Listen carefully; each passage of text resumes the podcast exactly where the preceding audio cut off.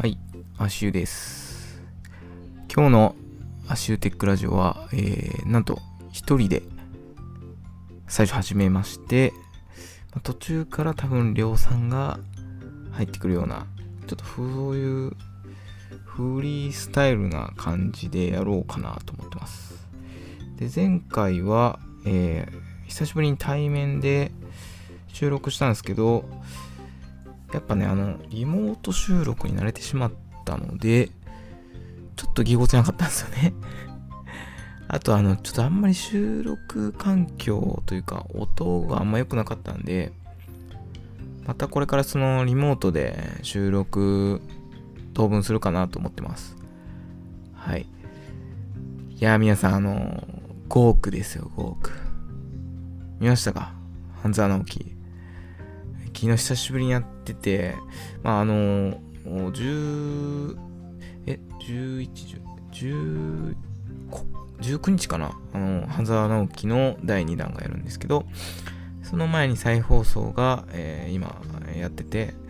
ちょっとそれを見たんですけど、やっぱいいですよね。ああいう、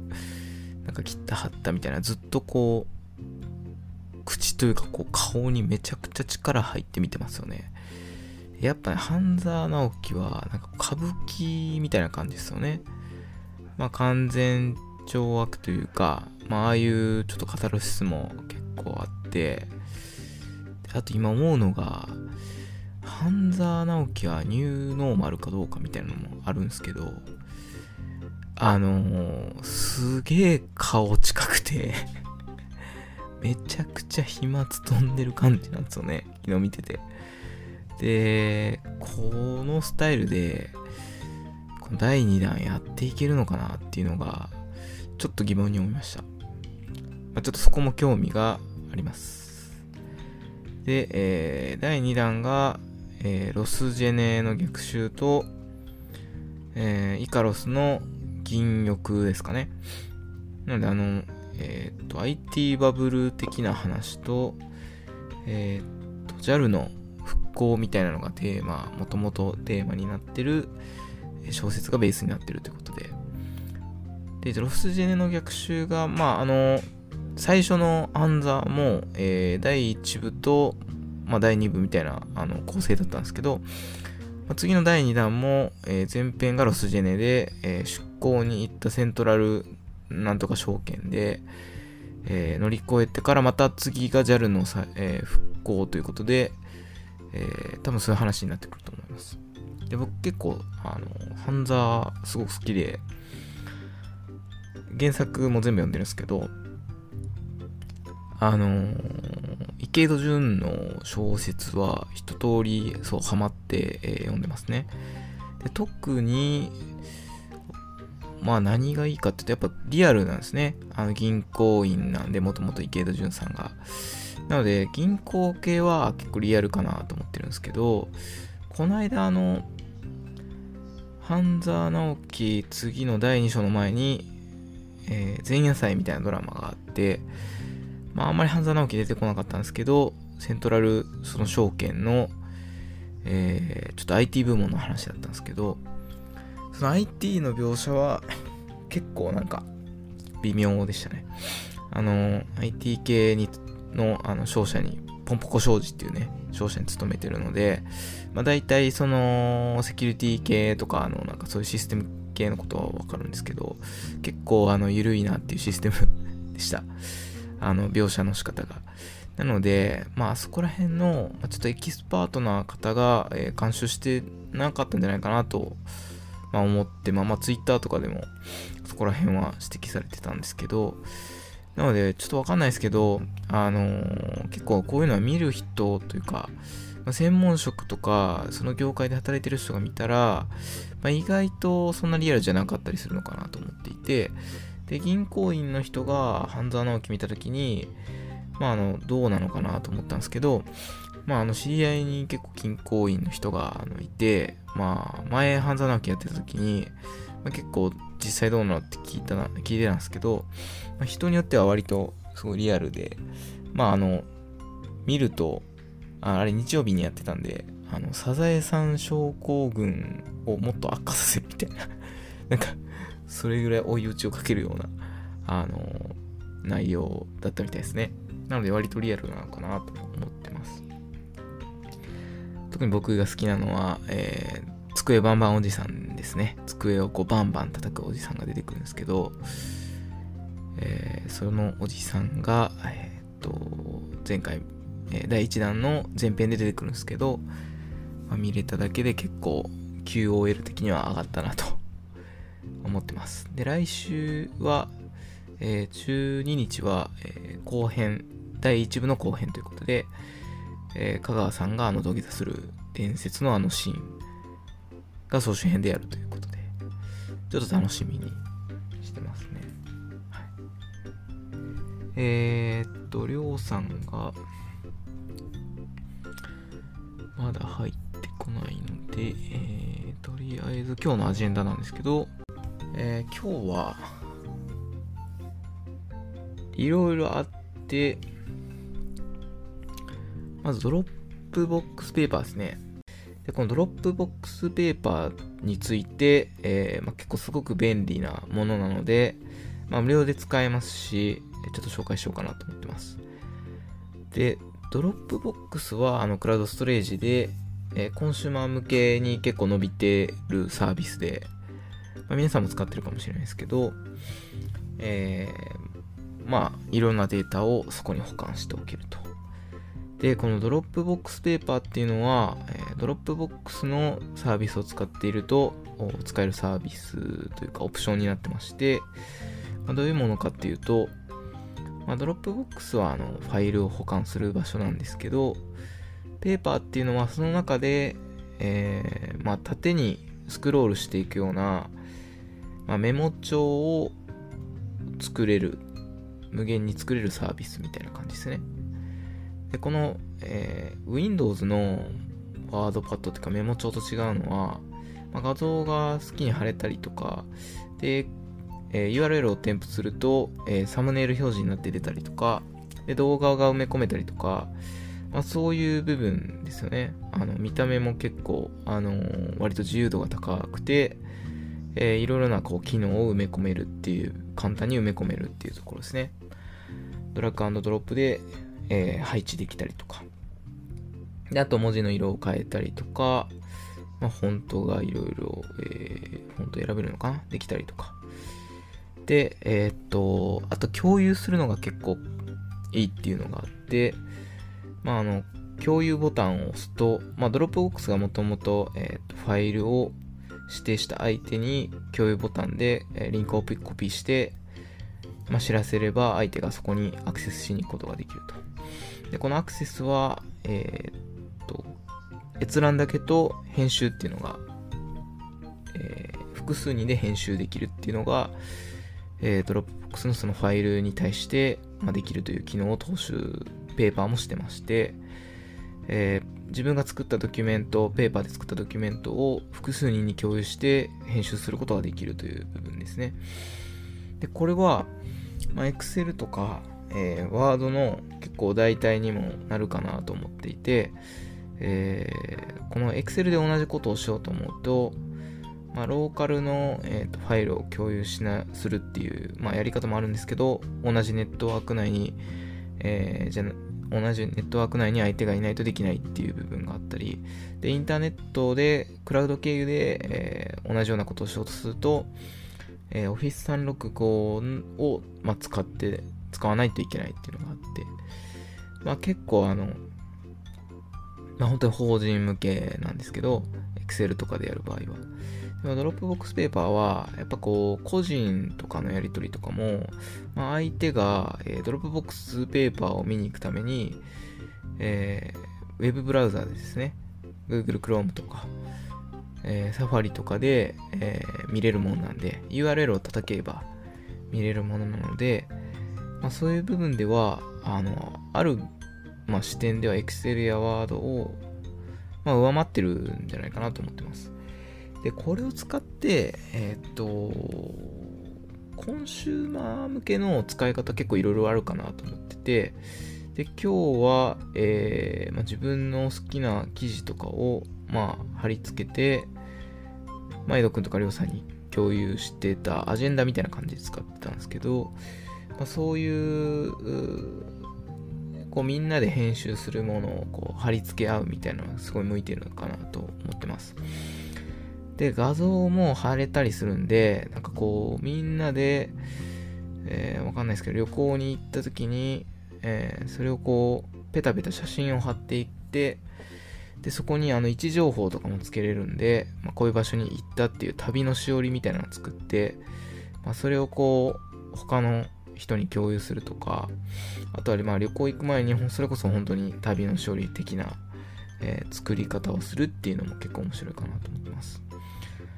で、法人向けには結構可能性がいろいろあって、えー、まあ、これを使った、えー、ちょっとした自分のメディアみたいなのを作れるんですよね。このドロップボックスペーパー上に、例えば自分の、え、おすすめの、えー、サービスだったり、動画っていうのを貼ったりとか、で、えー、あとはその画像も簡単に貼り付けたりできるんで、まあ、例えばそのセールスとかは自社製品とか、えー、打ち出したいサービスを、まあ、貼り付けて、まあ、そこに自分が、えー、例えばキャンペーンだったり、まあ、こういう事例がありますっていうような、従来だったら、え、ー、と、メルマガに書くような内容を、まあ、ここに書いて、まあ、それをこう、URL を、え、メールに添付して、まあ、送るとか。あとは、ま、URL を吐けるんで、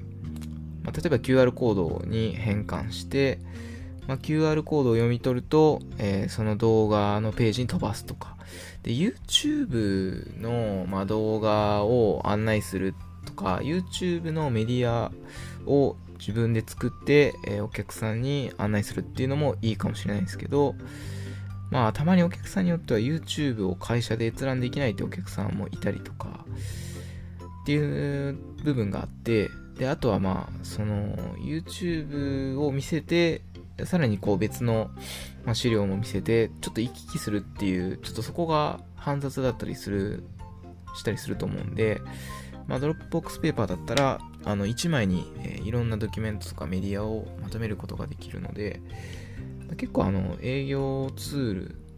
紙を使わない営業ツールとしても、結構有効かなと思ってます。で、僕も、えっ、ー、と、これを営業活動で結構使おうと思っていて、で、 Dropbox は最近、あのー、まあ、容量を、えー、気にせず、お客さんと資料共有できたりとか、で、ドロップボッックスペーパーとかも、えっ、ー、と、議事録で共有したりとか、で、あとは、えー、自分のこの、社内向け音声メディアみたいなものを作って、まあ、それをちょっと他のセールスとかに共有するとか、結構いろんな使い方ができるかなと思ってます。なので、えー、 Dropbox Paper は、あの、かなり使えるなというふうに思ってます。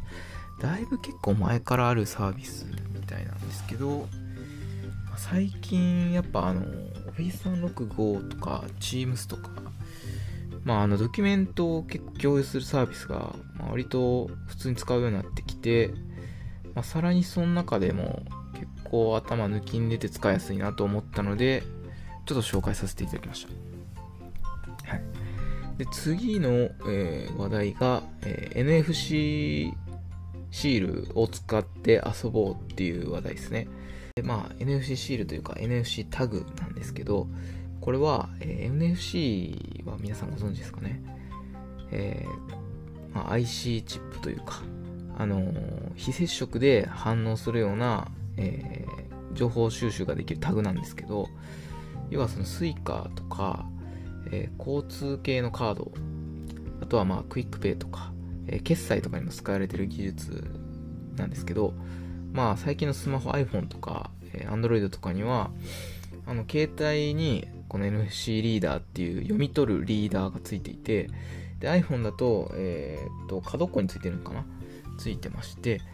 で、えっ、と、相手方がこの NFC 情報発信する、えっ、と、タグって言われるものがあって、で、そこにこうかざすと、えー、まあ、反応するというか、えー、とあるアクションを起こすというような技術になってます。で決済とかこういうものを使って非接触で、えー、できるということで、まあ、今、バーコード決済もそうなんですけど、まあ、いかにしてかざすだけで、えー、情報を取得できたり、えー、っていうところが注目されています。で、まあ、こう PayPay とか、えー、QR コード読み取るのはいいんですけど、結構たアプリ立ち上げるのに時間がかかったりとかして、まあ、割と、コンマ1秒とか、この刹那も無駄にできないっていう、だんだんそう、あの、QR コードが当たり前になってくると、まあ、そういうちょっとした時間も気になるっていう人も出てくると思うんですよね。で僕は最近 QR コード決済あんましてなくて、 QUICPay とか、こう NFC を使った技術で、えー、決済することが多いんですけど、この NFC シールタグっていうのは何でもこう NFC 化できるというか、えー、そういうシールなんですね。で、この3話サプライっていうところからあの出てる、えー、MM-NFC t って、まあ、型番で、えー、小さなシール型になっていて、なんかあのー、蚊に刺された時に書いちゃダメみたいな大きさの えー、丸いシールなんですけど、その中に NFC のタグが入っていて、まあ、これが10枚入りになってるんですよね。これはあの、貼ることで、えー、何でもそういう NFC タグ化させるってことができるようなものになってます。で、これがだいたい2000円ぐらいで売ってて、まあ、10枚入ってるんで、1個200円ぐらいなんですけど、まあまあこれが楽しいんですよね。これどういう風に遊ぶかっていうと、まあ、とりあえず、まあ、家の、まあ、ドアとかに貼って、で、携帯の、まあ僕 iPhone なんで、iPhone の NFC リーダーの機能があるんですね、iPhone って。で、多分あの最近の iPhone、まあ10とか11とか11とかについてると思うんですけど、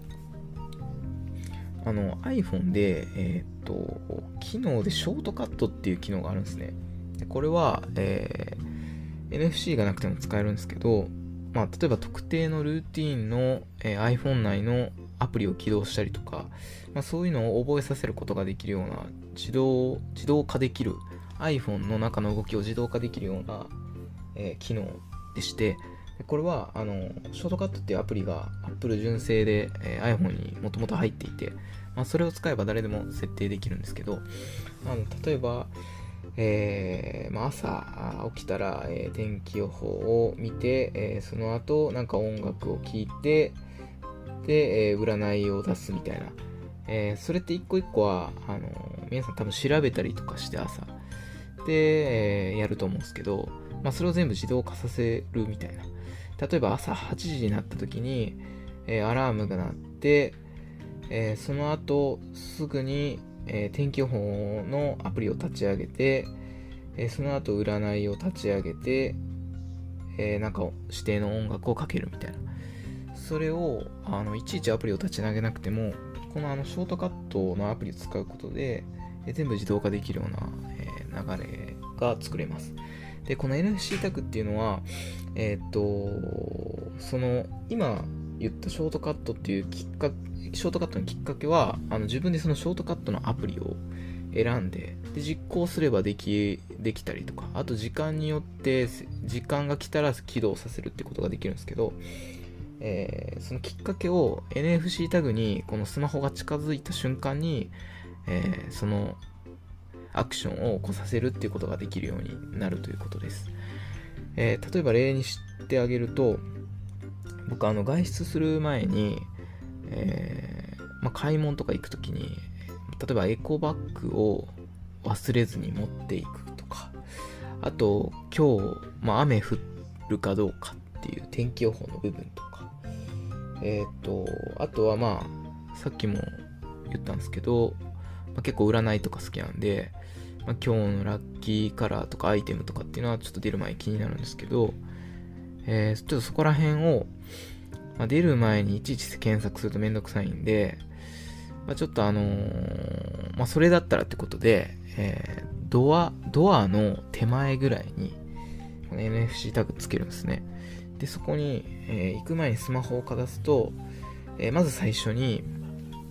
エコバッグを持ったかみたいな音声が流れるんですね。女の人で。で、これは自分であの、なんかこう、女性の声でエコバッグを持ったか、シリみたいな声なんですけど、まあ、そういう、えー、と声をまず携帯が発してであエコバッグ持たないとってもエコバッグ持ったか確認した後にえー、っと音楽を流しますねこの音楽は、えー、最近あの SDGs の、えー、結構興味があって、まあ、関心があるんで、まあ、あの AKB のサステナブルっていう曲を、えかけて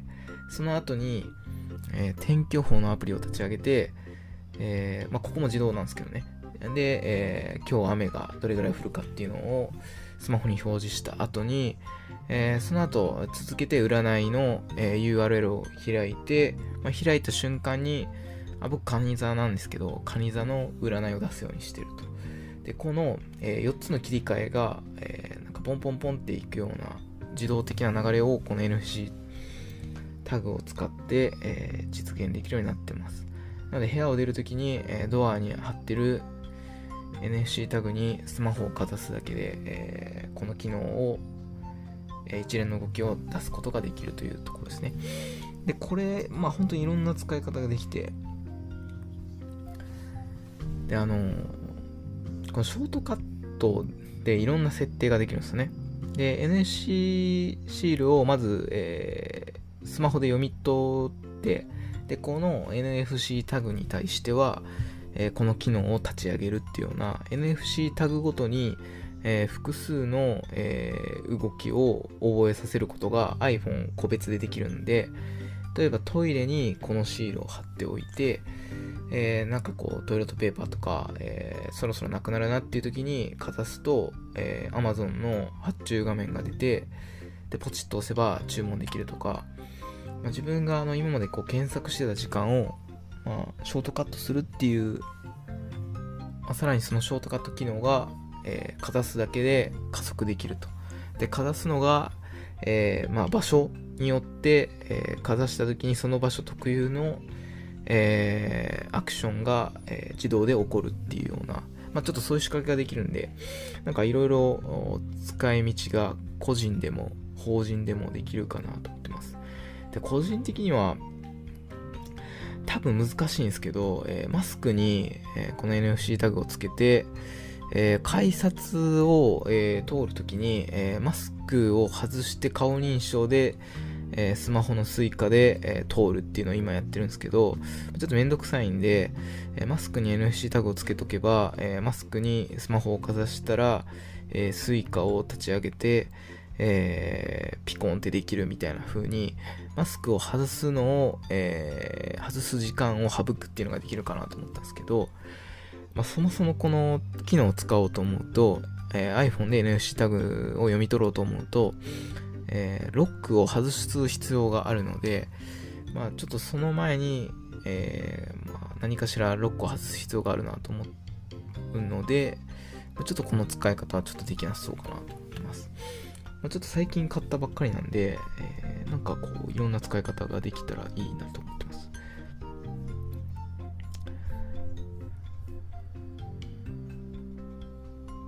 で、えー、あとは、えー、次の議題が、えー、LINE で作る新しい遺言、タイムカプセルっていう話題なんですけど、これはあのー、最近ですかね、あの LINE で、えー、遺言が作れるようになったら作れるようになったらしいんですよね。で、タイムカプセルっていう名前、サービスなんですけど、これ LINE 使ってる人だったら誰でも使えるみたいですね。で、えー、っと、まあ、10個ぐらいの質問に、えー、まあ、LINE のトーク形式で答えていくと、えー、遺言が作れるというようなサービスになってます。で、このサービスがいいのは、あの、いろいろあるんですけど、あの、遺言のそもそも書き方が、まあ、わからないっていう人も多分いるらしくて、で、えっと、10個ぐらいの財産の分配についてとか、まあ結構そういう質問から、えー、なんかこう、なんですかね、死んだ後に、えー、公開したい、えー、ちょっと重要な情報だったりだとか、あとは自分の、お金以外のなんか財産何があるかとか、えー、そういう結構 あの重要な10個ぐらいの質問を会話形式で入れて、えー、それが、えーまあ、LINE のそのまあ、サーバー上に、えー、まあ、保管されるというか。で、え、ー、と、自分が、え亡くなった時に、その家族に LINE 経由で、え遺言状が、え届くというような仕組みになってるみたいです。で、これ最近、えー、新しい機能が、えー、追加になるというような、えー、発表がありまして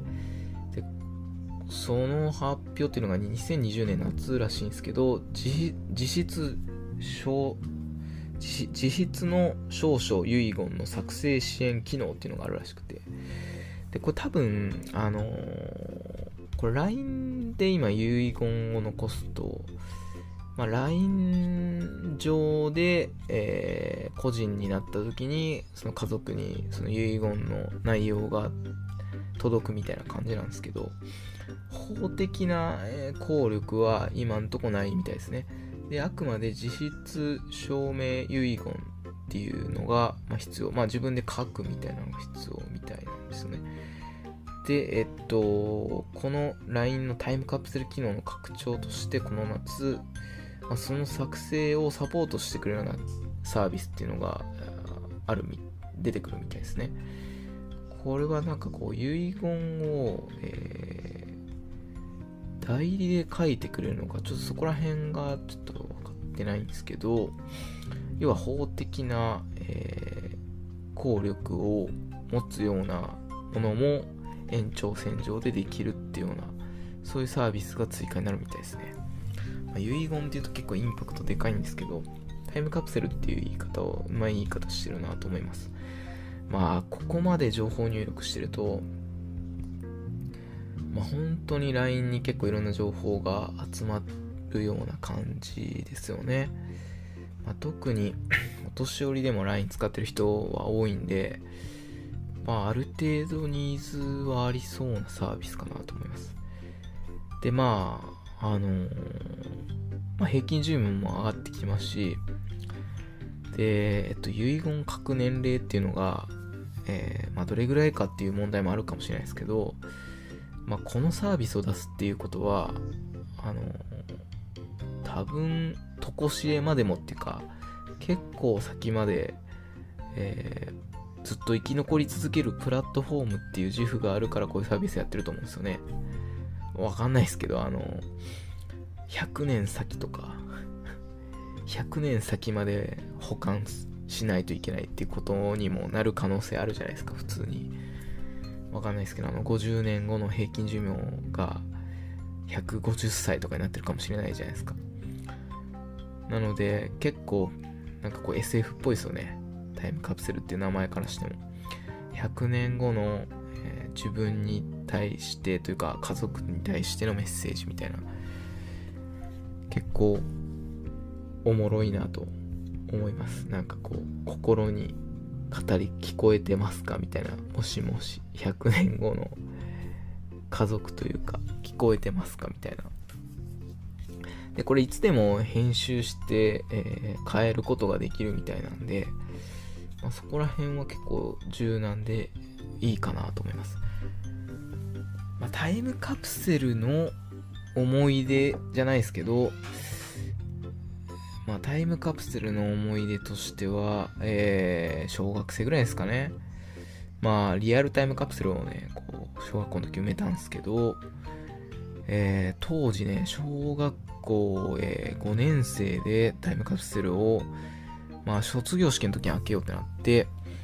で、クラスでなんかこう、自分に宛てた手紙みたいな。で、あとなんかその思い出の品みたいなの入れて、で、1年後に開けるみたいなのやったんですけど、僕当時、えっ、ー、と、付き合ってた、えー、彼女がいて、で、えー、その、え彼女と、なんかこう、大切にしろよみたいなことを作文の最後に書いたんですけど、で、え卒業式の時に別れてまして あの、そのね、1年経ったら内容忘れてて で、最後読んでなんか変な気分になりましたね はい。なので、まあ、リアルタイムカプセルは、えー、中身を書き換えるのがす、まあ大変っていうのがあるんですけど、この LINE のタイムカプセルはいつでも内容は書き換えれるので、えー、まあ、そこはおすすめというかいいんじゃないかなと思いますさっきの Dropbox Paper もそうなんですけど、まあ、紙をどんどんなくしていくようなサービスっていうのは、まあ、前回電子契約とか、まあ、ハンコが入れなくなるみたいなとかも取り上げたんですけどまあどんどんこう紙がまあ契約とか、まあ、紙がなくなっていくっていうのが加速していくんじゃないかなってやっぱ思ってますね。うん。なので結構、まあそういうサービスがこの LINE とかもタダで使えるんで、結構増えてほしいなと思いますね。でここら辺がね、結構増えてくると、まあ、インターネット上に自分のこう、まあ、セキュリティちゃんと担保されてるんですけど、こう文章が、えー、まあ、データ化されるってことで、えー、そこをこう二次利用できるようなプラスのサービスみたいなのも結構出ても、まあ面白いかなというふうには思ってます。例えば、わかんないですけど、こう遺言を、えー、ネット上に、えー、書くときに、自分の資産とか、えー、っと、あとはまあ、現金化できるものとか、えあとはまあ、病気だったり、え葬儀はどうしてほしいとか、そういうのを、こう、書くと、それにマッチしたニーズをまた教え、えっと、サービスを教えてもらうとか、で財産がこれぐらいあるっていうとそれをさらに増やすための提案をしてくれるとか。やっぱあのエンディングノートじゃないですけど結構余命が割とある時に、えー、こういうネット上に自分のデータを上げるとそれに対して提案してくれるようなサービス。でさらにそこで、えー、さらにより良い、えー、まあ、残し残された人にとって、まあ、プラスになるようなえー、利益をこう倍増させるようなそういう仕組みもあると、え、日本でこう動かないお金を動かせるようなサービスにもつかつながってくるんじゃないかなと思ってます。はいまあ、ちょっとね今の怪し話は、えー、投資とか絡んでくるんで怪しい案件とかも出てくるかもしれないですけどそういうふうに思いました。次が、えーまあ、あとスパコンの話もしてもいいんですけど、まあ、りょうさんとか、エドくんがいるときに、またしようかなと思います。あの、富岳百景の話ですね。えっ、ー、と、富岳っていうあの富士通の、えー、スパコンが、えー、世界で1位を奪還したということで、え最近話題になってましたけど、えスパコンって結構何に使われるのかっていうような、え話をちょっとしたいなと思ってました。で、まあ今、結構言われてるのが、あの、飛沫のシミュレーションとか、で最近は、えー、この、えー、富岳が、えー、コロナのコロナに効きそうな薬を2000種類から、えー、十何種類ぐらいを選別したみたいな、えー、そういうニュースとか結構出てたんでやっぱあの新しいあのコロナの分科会でもこのスパコンを活用した、えー、コロナ対策とかっていうのがテーマアップされててえー、K、前のスパコンの K って、あんまりなんかこう、具体的に何に使われてたかっていうと結構ざっくりしてたんですけど、この富岳は、えー、K と違って、この富岳百景っていう、あのー、まあ、言葉があるように、富岳が目指したのは、計100個分の計算能力っていうことらしいんですよね。まあ、計100個分っていうと結構もうどんなレベルかわかんないですけど、まああのとにかく、えー、すごいというか、で、えー、特にはね、あの、結構あの、この富岳が K と違っていいなと思ったのが、えっ、と、K ってなんか、そのスパコンの上で動くシステムが限られてたらしいんですけど、ま、この富岳は、えー、汎用的なアプリとかが動くように作られてるので、えー、まあ、医療だったり科学だったり、まあ、防災っていう、まあ、今熊本が結構大変ですけど、まあ、防災のそういうシミュレーションとか使ってるアプリも、この富岳の上で、結構あの、簡単に動かせるっていうことで、なので、えー、まあ、要はあれですよね、計算機をものすごい、えー、ものに変えることができる、えー、その上で動くアプリみたいなのはあの結構汎用的なものでもいい。ただその、えー、そのアプリを使って、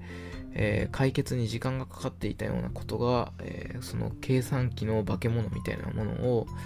え付与することで、え爆速で、え解決できるみたいな、まあ、そういう使い方ができるっていうのは結構、まあ、ニューノーマル感があるというか。っていうふうに思いましたねでこの、えーと CPU もインテルを使ってる、えー、世界的に有名なインテルを使ってるわけじゃなくて、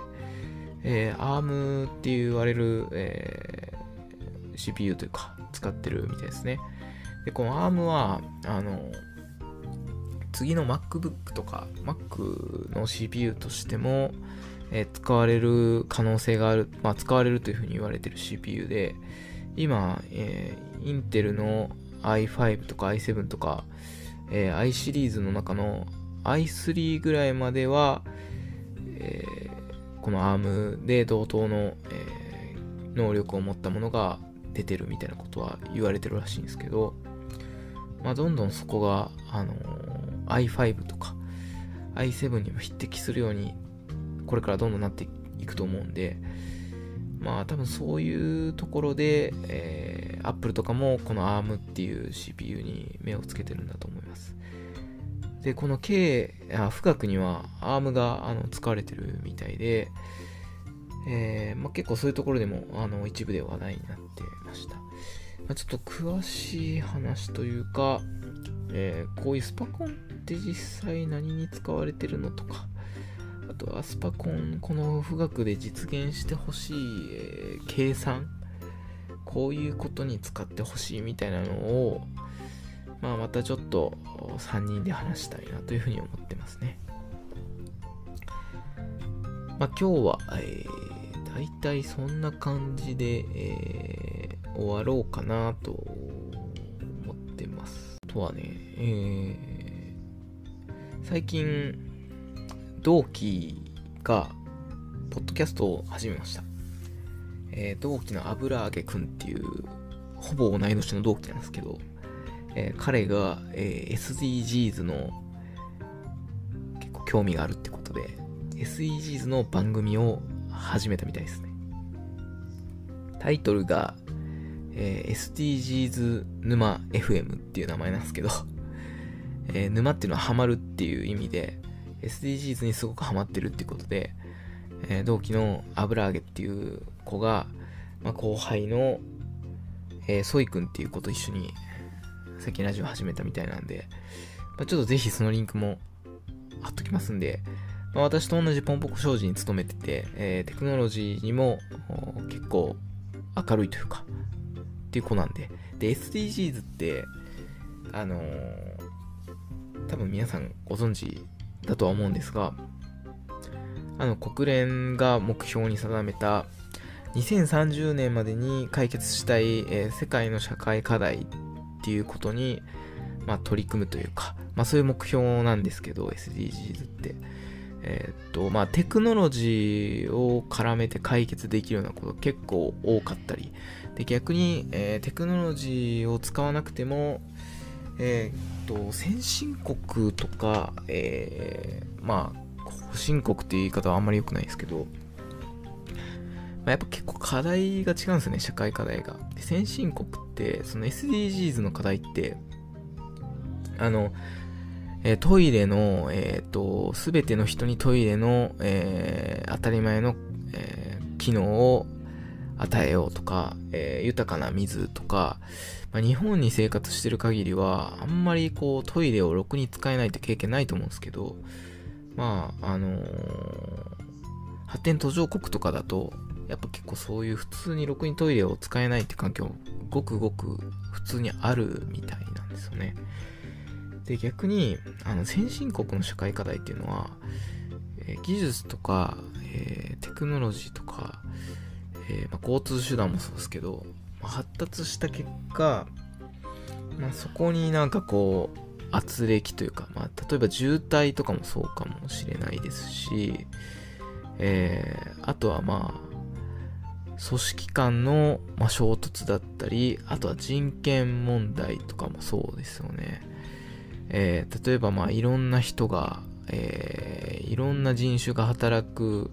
ようになった、まあ、アメリカとかもそうですけど、まあ、人種問題だったり、やっぱこう、進むほど大気汚染だったりだとか、えー、まあ、コロナで人が外に出なくなると大気汚染が少なくなるっていうことも、えー、あったと思うんですけど、結構そういう問題って割とあると思っていて、で、まあその先進国特有のやっぱそういう課題っていうのもあるんですよね。で、先進国はテクノロジーで解決しがちだと思うんですけど、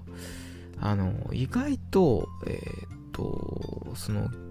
プラスチック、例えばプラスチックとかって、あの、まあ、原始時代とかなかったわけで、で、これが便利で頑丈だからっていうことで、プラスチックを使った、えー、っと、ものがいっぱい今、世の中にはありますと。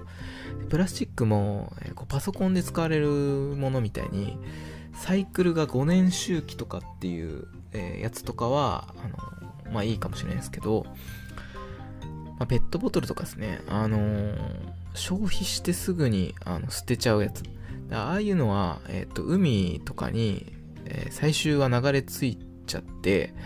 で、海で、えっ、と、太陽光とかを浴びると、えすごい細かいプラスチックの破片とかになって、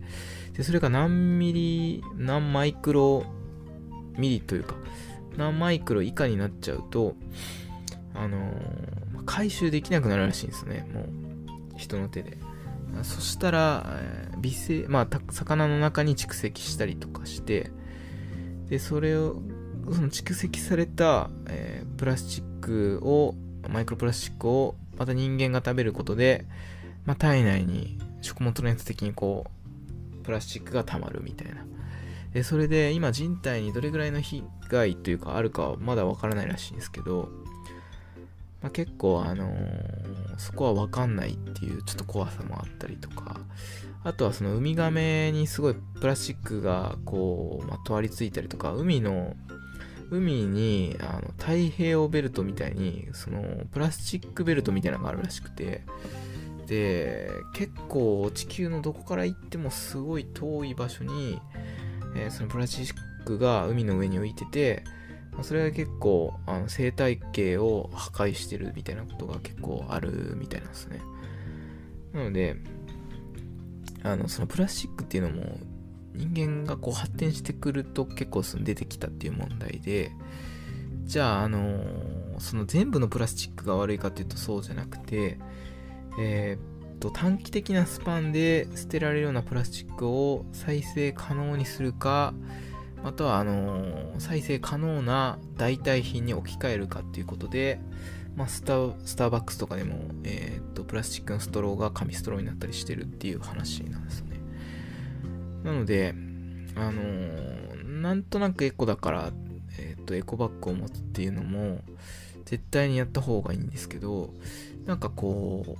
風が吹いたらおケアが儲かる的なつながり方をやっぱしているので、なんかそういう見方が SDGs ってあの17項目あって、えー、それをこう一個一個こう見ていくと多分世界の課題が全部網羅されてる感じなんですね。